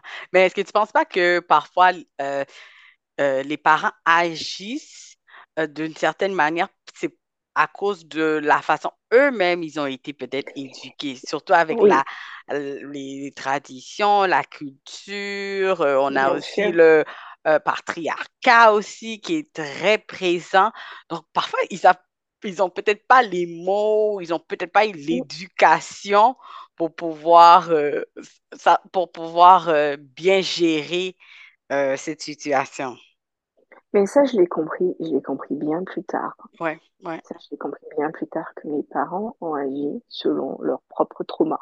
Mhm, Ça, je l'ai compris, je l'ai compris bien plus tard parce que il a fallu que je déconstruise, en fait, tout ce qui m'est arrivé mhm, pour que je comprenne que en fait c'était pas par un manque d'amour c'était ils m'ont donné ce que eux ils avaient. C'est tout. Mhm. C'est tout. Mhm, ils m'ont donné ce que eux ils avaient. Mais ça quand toi-même t'es mal tu peux pas le comprendre. Exactement. et je pense qu'il a fallu que je tombe très très très très très très très très bas pour pour crier à l'aide pour crier au secours. En 2015 je venais d'enchaîner une énième relation pourrie. Mhm, j'étais tombée amoureuse d'un gars qui clairement lui n'en avait rien à cirer. Mhm, il m'a comme, il m'a ghosté en fait. mhm, Et je me rappelle que j'étais ce jour-là dans ma chambre et j'ai pleuré. Je me dis, Seigneur, je veux plus jamais vivre ça. C'est la première fois que je dis, Seigneur, je dis, Seigneur, je veux plus, je veux plus jamais vivre ça. Si tu existes quelque part dans ce monde, je ne veux plus vivre ça. J'enchaîne les relations où j'ai besoin d'être aimée, mais je me sens pas aimée. L'homme, le premier homme même qui est censé m'aimer, même ne m'aime pas assez. Je parlais mhm. justement de mon père. Ouais. Et du coup, en fait, j'en ai marre. Je suis fatiguée. Please save me from this. Mhm, Parce que ah, je pleurais à chaudes larmes. J'en avais tellement marre. J'étais fatiguée. Et quelques mois plus, quelques mois plus tard, je commence à discuter avec celui qui est aujourd'hui mon mari. Ouais. Ça s'est ça s'est passé. euh, Ça s'est passé de manière tellement spontanée. Je discute avec lui, mais je ne vois pas, je ne vois pas son potentiel, en fait. Mhm. Parce que, un, je suis blessée. Deux, euh, je traîne tout un, je, je traîne tout un bagage. Trois, sa personne, même physique, même ressemble à tout ce qui m'a fait mal dans la vie. Ouais. Light-skinned men have hurt me. They are the Pour ones tous ceux qui comprennent les jokes, on, on la comprend. They have broken my heart. Ouais. Donc, quand je regarde le gars, je me dis, ah, je me dis, ah, vraiment, je, je comprends pas, en fait. Et petit à petit, euh, petit, petit à petit, je commence à vouloir plus. Je commence à aspirer à plus.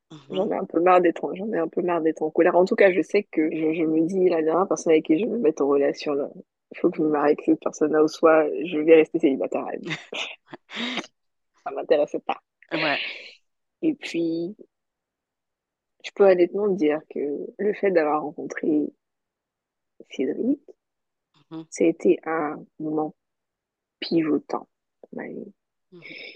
Dieu a utilisé ce, cet homme pour me changer. Non, il n'était pas, il n'était pas en Christ quand on s'est rencontrés, moi non plus. Mais en fait, l'amour qu'il m'a apporté, qui est un amour inconditionnel, je peux le dire aujourd'hui, Ouais. ça m'a transformée en fait. Et j'ai compris qu'en fait, Dieu avait d'autres plans pour moi. Mhm. Si seulement j'ai décidé de lui ouvrir mon cœur. Et ça aussi, c'était un combat de résistance parce que tu vis tellement tes traumas qu'à un moment donné, les laisser, c'est comme si tu laissais une partie de toi. Parce que finalement, à force de les vivre et de les ressasser, Ils tu, font partie de toi. ils font Ouais. partie de toi. Ça devient ton identité. Tu Mhm. commences à t'identifier à ça. Mais moi, je suis comme ça parce Mhm. que j'ai vécu ça. Mais en fait, il y avait plus. Ouais. Il y avait plus. Et ça prenait, c'était, c'était doux. Alors que j'y repense, c'était très doux comment le Seigneur a commencé à travailler petit à petit oui. dans mon cœur.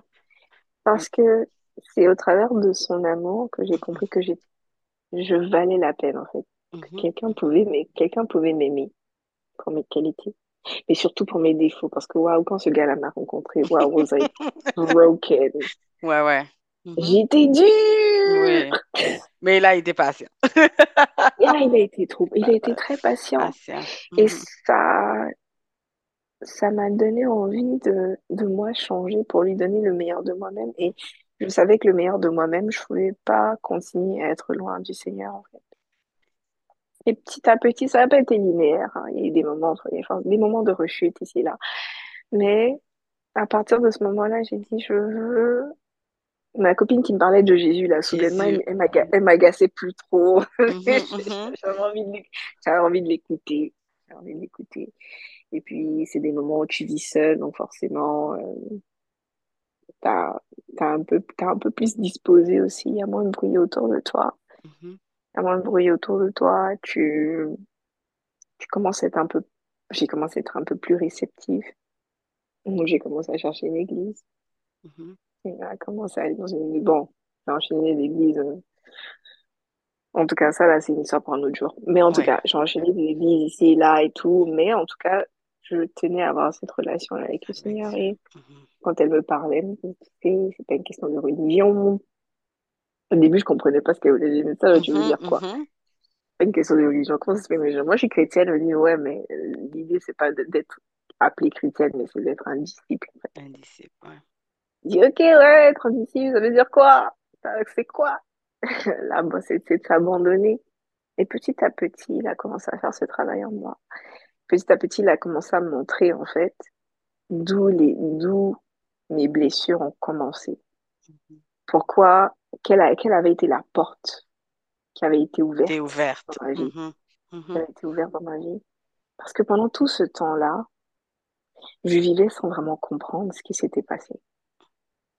Et quand j'ai pris conscience de ça, que c'était cet événement-là, cette chose, ce, ce tonton, c'est là que j'ai commencé à, à mettre les choses en place. mhm, Dans ma tête, ça a commencé à faire sens. Mais ça, sans l'aide du Saint-Esprit, ce n'était pas possible. Je n'aurais jamais compris si le Saint-Esprit n'avait pas mis le doigt sur cette chose-là. Et le Saint-Esprit a utilisé des amis, des personnes qui sont aujourd'hui que je considère mes sœurs. J'ai ouvertement parlé de, cette- de, de ça à une sœur qui, elle, m'a parlé d'abord de son expérience, de ce qu'elle a, parce qu'elle avait vécu la même chose. La même chose. Mhm, Elle avait vécu la même chose. Et quand elle m'a parlé, ça m'a tellement émue. Et c'est là, en fait, aujourd'hui, je peux dire que c'est le Saint-Esprit dans le temps, pour moi, c'est les- la force, la force des choses. mhm, C'est là que j'ai dit, wow, so that was bad. mhm. That happened to me. Ça, ça m'est arrivé. Oui, C'était pas une bonne chose. Plus tu avances, plus tu comprends que c'était la porte qui était ouverte ouverte.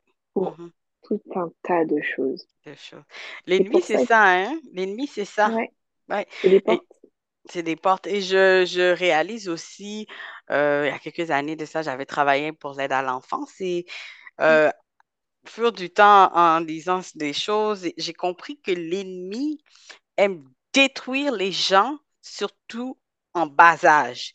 Donc, si, si la personne est détruite, on va dire à 5, 6, 7 ans, en grandissant, si on, si on va dire les parents, la famille, ou on va dire la société ou un professeur n'a pas le temps de rattraper, c'est, on peut dire c'est que c'est un peu cas perdu. Donc, Mhm, l'ennemi, c'est quand il trouve une porte, une personne avec un, un mauvais cœur ou, ou des situations, mais l'enfant déjà, dans son innocence, est déjà brisé.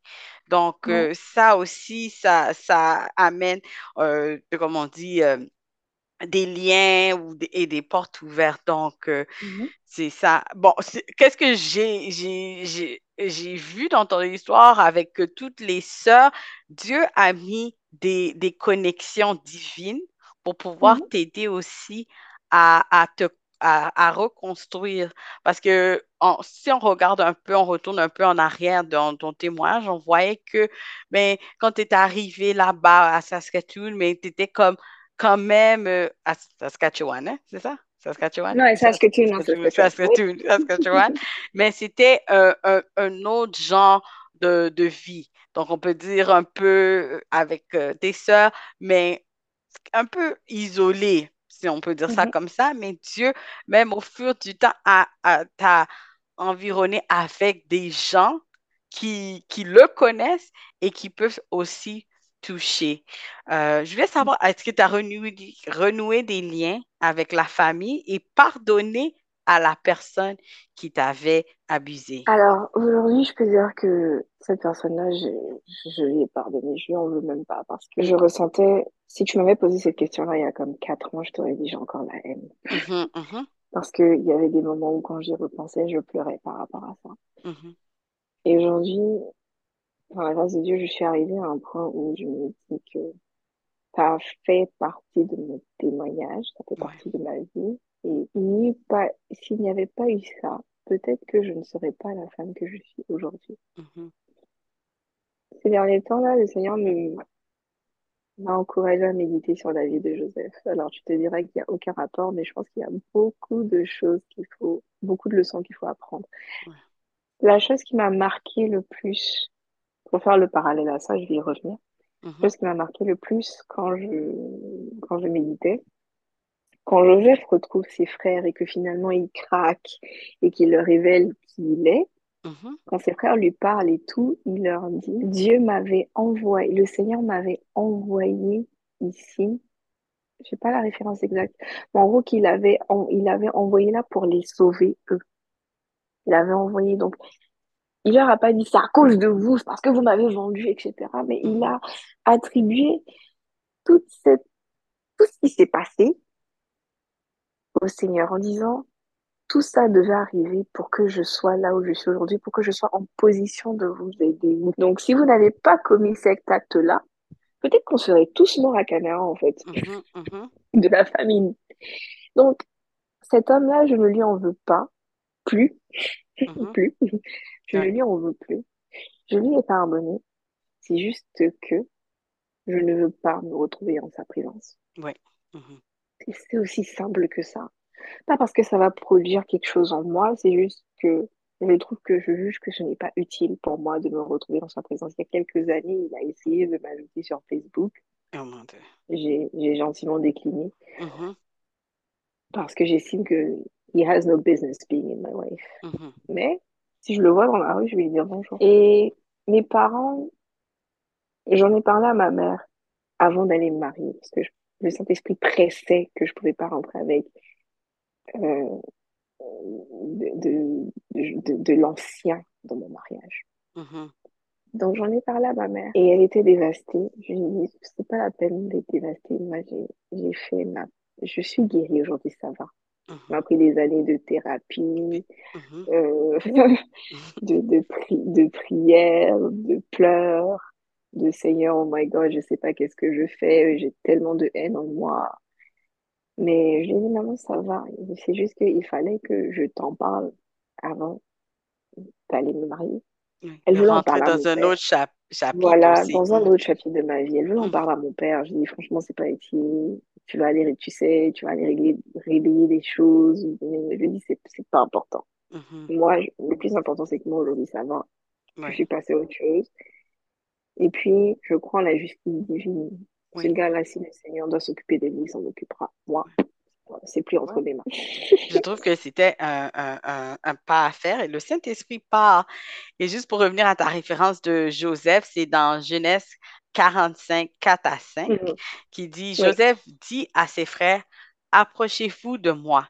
Et ils s'approchèrent. Il dit, je suis Joseph, votre Mhm. frère, que vous avez vendu pour être mené en Égypte. Maintenant, ne vous affligez pas et ne soyez pas fâchés de m'avoir vendu pour être conduit ici, car c'est pour vous sauver la vie que Dieu m'a envoyé devant vous. Donc, Exactement. Joseph, c'est, l'exemple parfait. Quand on regarde l'histoire de Joseph, et parfois, il y a des films, des fois, je regarde des films d'action, on voit que les gens veulent toujours se venger, aller faire ci et ça. Mais dans cette histoire, Joseph aurait pu faire la même chose. Mhm. Mais il leur a dit, je suis là. La personne que vous, vous aviez vendue là, il, y avait, il y avait déjà, Dieu avait déjà écrit son histoire à Joseph. Mais c'est qu'est-ce qui devait se passer pour qu'il arrive là. Donc, euh, tu as parlé de reconstruction. Euh, qu'est-ce que tu as fait pour pouvoir te reconstruire? Est-ce que tu es allé voir un psychologue? Euh, ben, je sais qu'au début, on a dit que tu aimes voyager. Est-ce que tu as pu voyager pour comme un peu aérer, vivre d'autres choses? Donc, qu'est-ce que tu as fait pour pouvoir te reconstruire? Alors oui, euh, tout, tout au long de ma vie, j'ai fait, une série de thérapies à, de, à différentes périodes, Mhm, mhm, pour adresser les différentes choses que je, je vivais euh, intérieurement. Parce que, comme je dis, comme, comme j'en parlais, l'émotion qui était la plus présente en moi, c'était la colère. J'étais en colère pour tout. J'étais susceptible. Jusqu'à présent, il y a encore des petits trucs en moi, des fois, qui, qui me mhm, travaillent un petit peu et on, I'm a work in progress, man. Oui, oui, on est tous, hein? C'est pas parce qu'on est assis là, là, on est parfait, hein? On n'est pas encore au ciel. ouais, ouais, mais pour moi, la colère, c'était, c'était l'émotion par défaut. Et au point où je faisais des crises d'anxiété, euh, j'avais, j'avais du mal à dormir, j'étais angoissée, déprimée. Euh, ce qui m'a beaucoup aidé, c'était,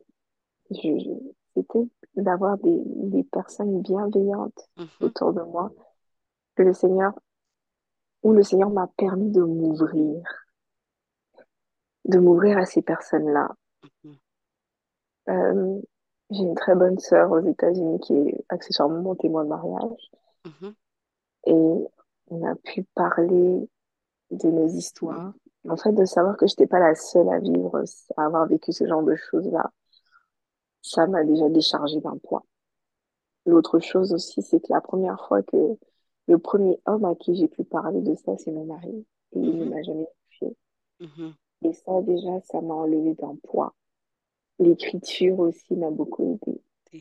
L'écriture, ça a été quelque chose qui m'a souvent gardé, qui m'a permis de garder les pieds sur terre. Là où j'avais du mal à parler aujourd'hui, là, toi et moi, on arrive à, on arrive à À, à parler. discuter, oui. On Oui. te parle avec beaucoup d'aisance, mais il y a eu des périodes dans ma vie où je n'arrivais pas à parler. Et tout ce que je pouvais faire, c'était d'écrire. Parce que quand je parlais, j'étais en colère. Et quand je suis en colère, j'ai du mal à m'exprimer. Tout est l'écriture. Et puis avec le temps, effectivement, le voyage. Voyager, pour moi, c'est... Je me sens- J'aime, j'aime découvrir de nouvelles choses. Mhm. J'aime m'imprégner d'une culture qui est complètement, euh, complètement différente de la mienne. J'aime, euh, j'aime, j'aime le dépaysement. Pour moi, il n'y a, rien qui me tue plus que la routine. Donc, voyager, c'est Mhm. énorme pour moi. Et puis, euh, l'amour, finalement, petit à petit, sentir l'amour de Dieu. Mhm. Dieu utilisé, les, gens sont différents, hein. Il y en a qui, dans des moments intenses de prière, sentent l'amour de Dieu, mais je crois que moi, pour arriver à sentir l'amour de Dieu dans des moments d'intimité avec lui, il a fallu que je me sente aimer des gens autour de moi. Et il a mis des personnes bienveillantes autour de moi qui m'ont montré qu'elles m'aimaient, que j'avais de l'importance et que j'avais de la valeur. Parce que ma relation avec le Seigneur, elle a été compliquée parce que ma, on dit, on dit, Dieu est un bon père. Et quand tu n'as pas une figure paternelle à laquelle tu peux faire le lien entre j'ai un bon père ici sur la terre et un bon père dans les cieux, c'est compliqué de voir le Seigneur comme un père au début. Donc, il a fallu que je me sente aimée. Il a fallu, il a été patient, il est toujours avec moi parce que moi j'ai une tête dure. Il était patient avec moi. Ouais. Il était patient avec moi et petit à petit, de me sentir aimée, ça m'a permis de prendre, reprendre confiance en moi, Mhm. de reprendre confiance en moi, de me sentir que j'étais capable de ne plus me définir par tout ça, que ça faisait partie de mon histoire, que ça, il fallait que tout ça arrive pour que je sois capable d'en parler aujourd'hui, pour que je sois capable d'enlever le voile de silence qu'il y a. Quand j'ai posté, j'ai mis ce post, il n'a pas idée du nombre de femmes qui sont venues dans mes DM et qui m'ont dit qu'elles ont vécu des choses similaires, Mhm. que je mettais des mots sur des mots. Des mots sur je des mots. waouh Seigneur, peut-être que tout ça a finalement un sens. Mhm. Et c'est le fait de trouver un sens à tout ça qui, je suis toujours en reconstruction, mais je suis nettement à une meilleure place que je ne l'étais il y a quelques années. Et je rends pleinement gloire à Dieu. Ça, Oui. On voit que le Seigneur fait, fait le travail et comme toi aussi, tu l'as laissé entrer et laissé rentrer d'autres gens aussi, mais ça, ça a aidé aussi avec le processus de Je voulais savoir qu'est-ce que tu aimerais voir changer dans nos familles? Quand je dis nos familles, c'est euh, les familles du monde entier, hein. Donc, c'est pas juste euh, comme euh, toi, tu viens de l'Afrique, c'est c'est pas juste dans les familles africaines, c'est dans beaucoup de cultures dans nos familles, dans, dans les cultures, l'éducation, la vision de l'évolution aussi de nos jeunes en société, surtout comme on, on, on vient tous les deux de minorités visibles, qu'est-ce que tu aimerais voir changer? Surtout dans cette génération. Cette génération, il n'y a plus de limites. La limite, ça n'existe plus. Donc, qu'est-ce que tu cette aimerais voir peur. dans nos familles? Au niveau, on va dire, de l'éducation des enfants, mais aussi des précautions qui devaient, devraient être prises pour éviter, on ne pourra pas tout éviter, on n'est pas, n'est pas, un parent n'est pas toujours là pour guetter, mais qu'est-ce qui peut être fait selon toi? Je pense que je veux parler particulièrement aux parents et puis aux enfants, aux, jeunes, j'y arrive. Mhm, mhm, Aux parents, je veux parler à un parent aujourd'hui qui met une distance intergalactique entre lui et ses enfants. En fait, la meilleure façon de, de perdre son enfant, c'est de ne pas lui parler. mhm, Et c'est de lui faire, et c'est de lui faire comprendre que parce que tu es le parent, il ne peut pas venir vers toi. En fait, en tant que parent, on est les, on est les repères de nos enfants. On n'est pas, oui, on n'est pas leurs amis. Michelle Obama a dit ça dans une de ses interviews. Elle disait que I am not my parents, I am not my children's friends. C'est vrai, on n'est pas les amis de, nos- de nos enfants. Il faut maintenir ce respect et cette révérence. Mhm. C'est vrai. Mais il faut aussi créer un climat propice à la discussion. Que quand un enfant veut te parler, qu'il sente que tu es disponible et que tu es réceptif. Aussi, la plus grande responsabilité en tant que parent, c'est de, s'auto-analyser. On dit tous, oh, moi, je veux pas reproduire. Je pense que nos parents ont dit la même chose. hein. Mhm. Mhm. Moi, je vais pas reproduire, je vais pas reproduire ce que mes parents ont fait sur moi, sur mes enfants. Malheureusement, quand tu ne traites pas tes propres traumas ou quand tu ne te regardes pas dans la glace, il y a de fortes chances que tu reproduises ce que tes parents ont fait. Donc, c'est de faire un travail sur soi d'abord. C'est de reconnaître que j'ai été blessée. Arrêtez de vivre en autopilote. En fait, aujourd'hui, nous, les parents de cette génération-là, on a la grâce de pouvoir se poser des questions. Nos parents ont, ont vécu beaucoup en autopilote. Ils ont, ils étaient euh, dans la survie, c'est-à-dire il faut que je pourvoie aux besoins de mes, aux besoins basiques de mes enfants. Il faut que je leur donne à manger, il faut que je leur donne un toit, il faut que je, je puisse leur offrir une éducation. Et dans beaucoup de parties du monde, c'est encore le cas. Ouais.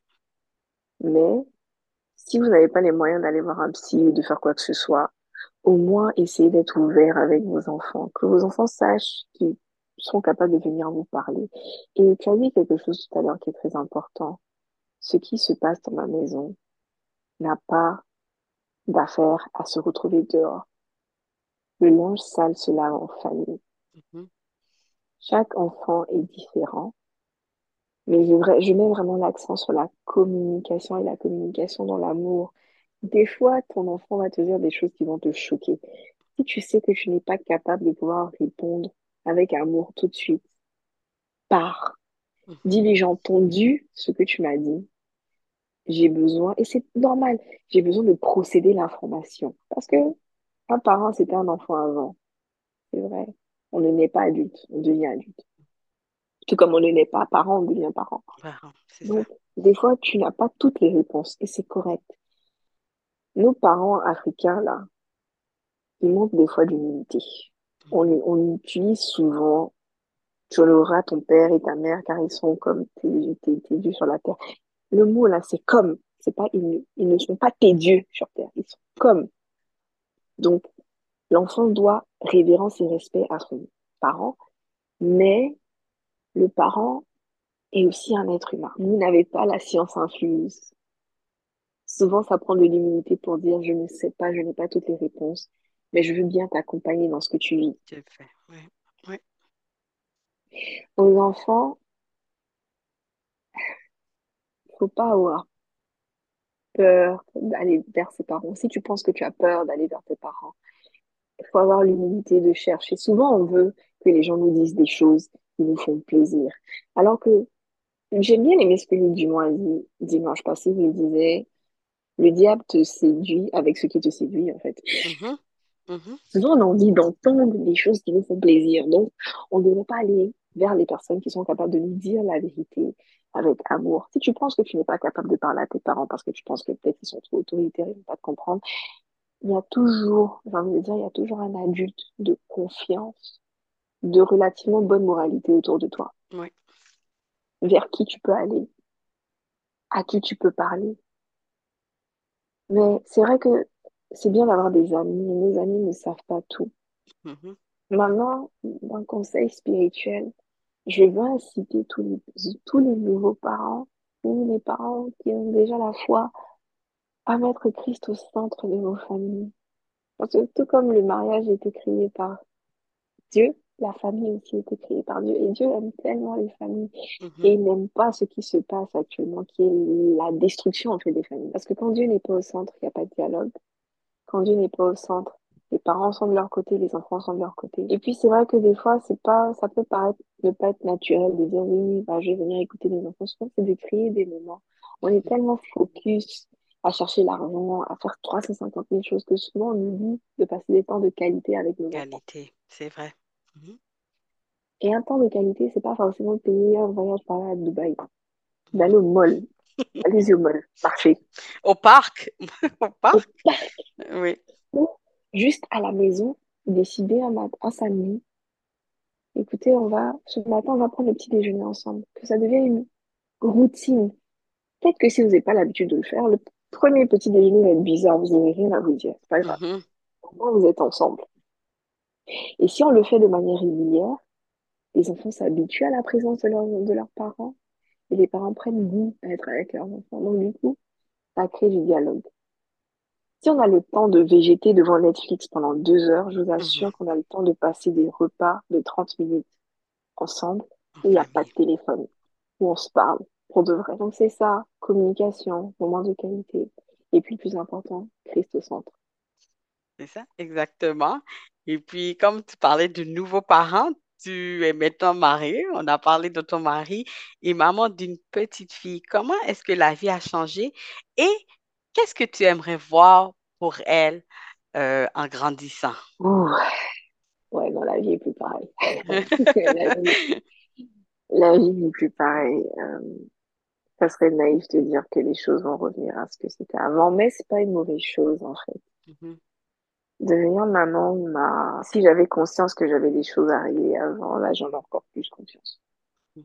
J'ai encore plus conscience du fait que je, j'ai besoin de, j'ai besoin de Jésus pour être la maman dont ma fille a besoin. J'ai besoin de sa sagesse, j'ai besoin de ses conseils, j'ai besoin qu'il me garde, qu'il keeps me grounded. Il y a des jours, cet enfant-là pleure. Moi, je suis une habitude du silence. J'avais, kiffe le silence, en fait. Moi, euh, je peux vivre dans une maison où il se passe rien pendant des jours. Il n'y a pas de bruit. C'est juste moi. mhm, Un enfant, ça pleure. Et au début, ça testait ma patience. De ouf. Surtout mhm, quand t'es fatigué. Ça teste ta patience. Parce que l'enfant, il, l'enfant pleure et comme elle sait pas parler, bah, tu peux pas lui demander pourquoi tu pleures? Mhm, Elle peut pas te répondre.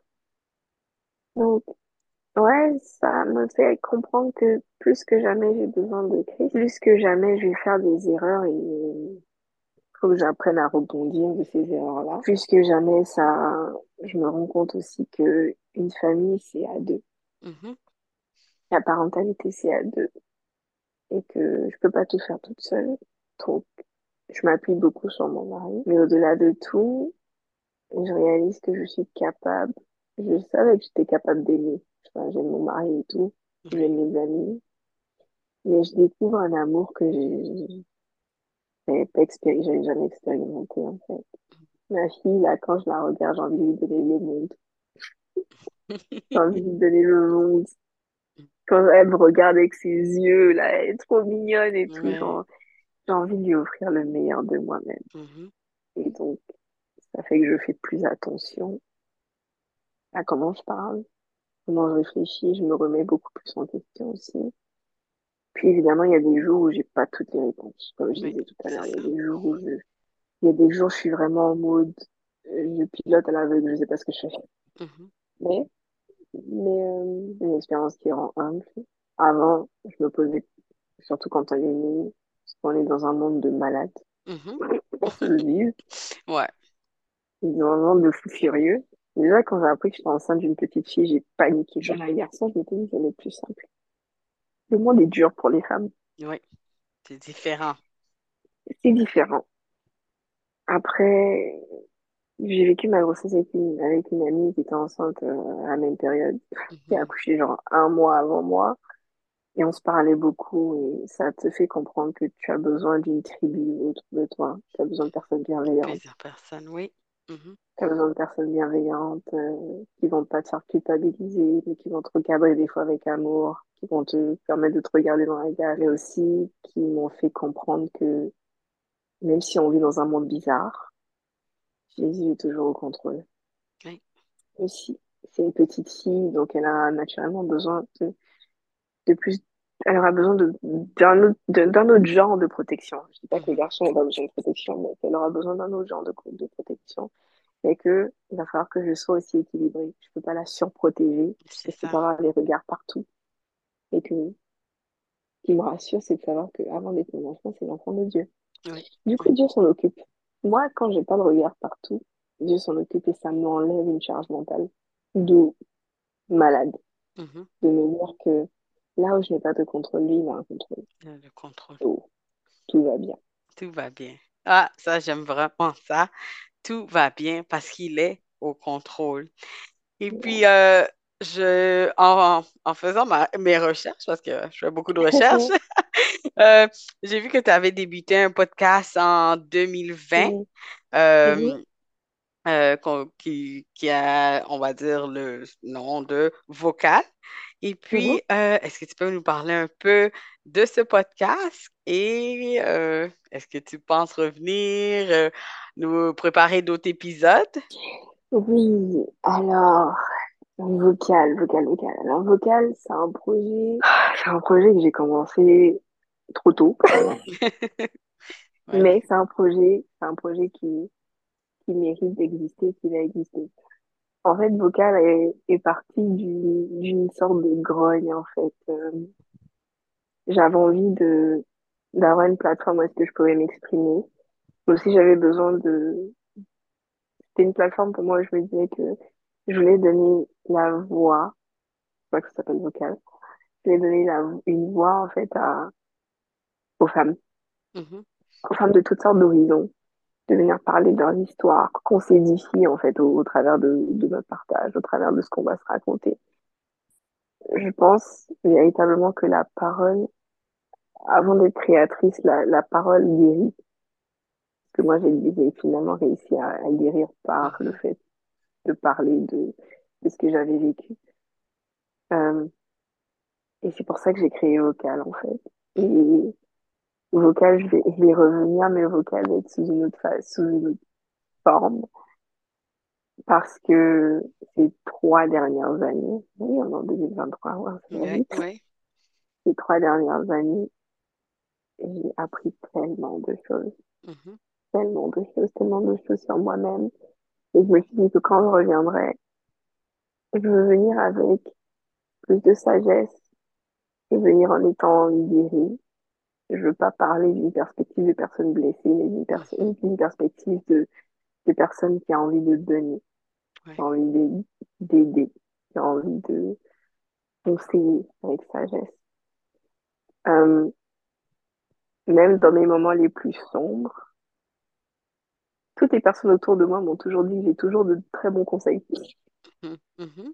Un peu le cordonnier mal, mal chaussé, quoi. La fille qui va mal, mais qui donne des conseils Quand aux gens, même, et puis ça va bien dans leur vie. Oui. Et, et je me suis rendu compte que c'est peut-être un don, c'est peut-être là où je suis appelée à aller, mhm, c'est de tout simplement bah, me servir de mon histoire pour tendre, euh, pour tendre la perche aux autres, pour leur dire que bah, si j'ai pu m'en sortir, c'est que c'est aussi possible et on peut le faire ensemble. Comme ça. On peut le faire en parlant, on peut le faire en... Vous pouvez le faire et moi je vais vous écouter en fait. mhm, Donc, euh, ouais, j'ai arrêté parce que bah, il y a eu période de mariage, bébé ensuite, etc. Mais aussi parce que je... les, les épisodes étaient beaucoup centrés autour de moi et j'ai envie de faire un shift en fait. Oui, je vais... il y aura toujours moi. Je serai toujours là parce que c'est mon bébé, c'est mon projet. Mais j'ai en- j'ai plus envie de redonner. Donc, euh, voilà. On a, on a hâte de, de, de voir ça. Et puis, euh, vraiment, je t'encourage parce que j'ai pu écouter un peu. Et puis, euh, ben, moi, je trouve que c'est c'est du bon. C'est du bon. Donc, euh, on t'attend, hein? On t'attend. Et Yes. je voulais parler de ton autre bébé, euh, Chocolat, une marque de Yeah. gourmandise corporelle et naturelle, qui est un, Mhm. aussi- un autre projet. Donc, comment cette aventure a commencé? Alors, chocolat, euh, chocolat a commencé en 2019-2020.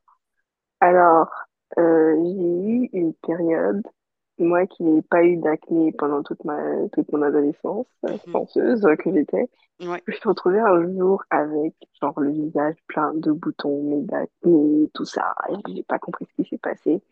Et j'en ai beaucoup souffert parce que ça a comme impacté un peu comment je me percevais. Mhm. Et cet épisode-là m'a permis en fait de faire un shift en me disant, bah, faudrait peut-être que je porte un peu plus attention à ce que je mets sur moi. Que je faisais déjà quand même attention à mon, à mon alimentation. C'est pendant cette période-là que j'ai toujours été sportive, mais j'ai vraiment décidé de faire un shift en fait en, en regardant, faire, en faisant attention à mon alimentation, à mon style de vie, à ma diète, etc. Et ça, ça passait aussi par le fait de revenir à quelque une approche qui est beaucoup plus naturelle, Mhm. à plus mettre tout et n'importe quoi sur ma peau. Et donc, euh, ça a commencé tout bêtement. J'avais du beurre de karité chez moi et du beurre de cacao qui était là depuis comme genre deux ans. Donc d'abord, j'ai regardé sur Internet, est-ce que je peux utiliser le beurre de cacao là encore, malgré qu'il a genre deux ans? Et puis on m'a dit, ouais, c'est bon, pendant cinq ans et tout. Et j'ai commencé à faire de, de la chantilly corporelle. Donc je me suis documentée pendant de longues heures et tout sur Internet et tout. J'ai voulu me former, chose que je vais, chose que je vais faire. Mhm. Et euh, j'ai commencé à créer. Le problème que j'avais avec le, beurre de karité, d'ailleurs, pourquoi je ne l'utilisais pas, c'est parce que j'ai toujours trouvé le beurre de karité dur. Je savais pas quoi faire avec. Mhm. Mhm. J'ai pas, j'ai pas envie de sortir de la douche et de venir me muscler avec une brique de beurre de karité, en fait. J'ai Mhm. pas le temps Mhm. pour ça. Et donc, j'ai cherché comment le travailler pour que ça soit agréable. Et puis ensuite, quand j'ai trouvé la bonne texture, après essai et essai et essai, j'ai trouvé la bonne texture, je me suis dit, ah, mais tiens, je peux faire quelque chose avec. Et puis, bah, le vin de cacao, ça sentait bon, ça sentait le chocolat. Et c'est comme ça que j'ai commencé à, à le passer à des amis, en fait, parce que je faisais des gros batchs. Bon, Ouais, ouais. dans le 2020, j'avais rien à faire. J'étais à la maison. Je faisais des gros batchs que je pouvais pas utiliser seule, donc j'ai commencé à, à partager ça avec des amis, à le vendre honnêtement à un prix dérisoire. Et puis j'ai eu de super bons retours en fait. Et non seulement moi, ça me faisait, ça faisait énormément de bien à ma peau. Et donc j'ai commencé à me dire, bah, peut-être que je peux faire quelque chose avec. Mais tout, tout, tout est parti du fait que je voulais des produits cosmétiques naturels qui étaient faciles d'accès, que je savais, que dont je connaissais la provenance de tous les ingrédients. Il n'y avait pas de méthylène, de je sais pas trop quoi dedans, là. Tout était naturel, en fait. C'est pour Mhm. moi cinq ingrédients, it. Et euh, c'est de là que naît, que, qu'est né chocolat. Et puis euh, là, je suis en train de, je suis en train de travailler à faire revenir la marque Ouais. à commercialiser davantage. D'ailleurs, j'ai commercialisé certains produits au sein d'Elis. C'était un petit succès, donc euh, ça m'a remis en confiance. Confiance, ouais. Ouais, ça m'a remis en confiance. Ouais. Et puis, euh, je travaille, euh, je travaille sur la marque pour, euh, pour la faire sortir et puis travailler sur un plan de Oh, marketing. mais je suis bien contente de beaux projets. La famille est là, donc les choses se passent bien et je suis bien contente. J'ai hâte vraiment au podcast, à la marque aussi. Donc, dernière euh, question, qu'aimerais-tu voir pour les femmes et les jeunes filles de cette génération? ah, ce que j'aimerais voir pour les femmes et les jeunes filles de cette génération. Moi, j'aimerais voir des femmes libérées, Mhm. libres. Euh, on pense souvent que être une femme, c'est être bourré de restrictions. D'ailleurs, c'est ce qu'on entend. Tu es une femme, donc tu peux pas faire ci. Tu es une femme, donc tu peux pas faire ça. En fait, j'aimerais bien voir des femmes, en fait, libérées, déjà, qui sont assises dans leur identité. Parce que dans cette vie-là, quand tu ne connais pas ton identité, le monde doit te dire qui tu es. Mhm. Donc, assises dans leur identité, fières de qui elles sont, et des femmes libres, en fait. Des femmes qui n'ont pas peur de, d'en- d'entamer des projets. Des femmes qui n'ont pas peur de s'affirmer. Et puis surtout des femmes, moi j'aimerais bien un, un monde où les femmes sont unies, où est-ce qu'on travaille ensemble Mhm. pour s'élever, pour bâtir un monde meilleur pour la génération qui va venir. Il y a de la place pour tout le monde, en fait. Ouais, c'est ça. Il y a de la, il y a de la place pour tout le monde. Chacune a un petit quelque chose. Moi, je fais des cosmétiques et je connais, je connais une autre amie qui, travaille aussi dans les cosmétiques et fait exactement la même chose. Mais elle a sa touche personnelle qu'elle apporte. On peut toutes les deux coexister dans le même environnement. Il n'y a pas de raison pour laquelle euh, moi, il faut que je sois seule ou elle, ou elle, elle, il faut qu'elle soit seule. On a toutes quelque chose à apporter. Et je crois qu'un monde où est-ce qu'on coopère ensemble, où est-ce qu'on travaille ensemble, où est-ce que on s'élève les unes les autres, on va être, on va être indestructible en fait. Donc moi, c'est, c'est ça que je veux et c'est l'héritage que j'ai envie de laisser à, à ma fille. De lui faire comprendre que on peut s'élever. On n'a pas besoin de s'écraser les uns les autres. Justement, c'est si on travaille ensemble qu'on va accomplir de belles choses. Voilà. Merci beaucoup à toi, Sarah. Merci beaucoup pour ton témoignage. Merci beaucoup pour, euh, euh, comme on dit ici, c'est sans tabou. hein. Donc, euh, merci Yeah. euh, d'avoir été honnête, de, t'être ouverte aussi. Et merci encore. Et j'aimerais dire à toutes les femmes, le 8 mars 2023, c'est la journée internationale des femmes. Donc, euh, moi, pour moi, c'est pas juste un jour. Le mois de mars, je dis toujours, c'est notre mois, c'est le mois des femmes. Donc, euh, comme toi, moi aussi, j'aimerais vraiment voir les choses euh, bouger, que les femmes connaissent leur identité et pas juste ici, mais partout dans le monde. Et puis, c'est ça, c'est une belle journée ce jour-là, mais c'est pas, on ne célèbre pas ça une fois dans l'année, mais ça doit être célébré chaque jour. Donc, merci à toi encore. Et puis, euh, c'est ça, j'ai hâte de, de voir qu'est-ce qui va arriver et puis euh, quels seront les, les, les projets futurs. Merci encore, Sarah. Merci à toi, Consuela. Ça, ça m'a fait vraiment plaisir.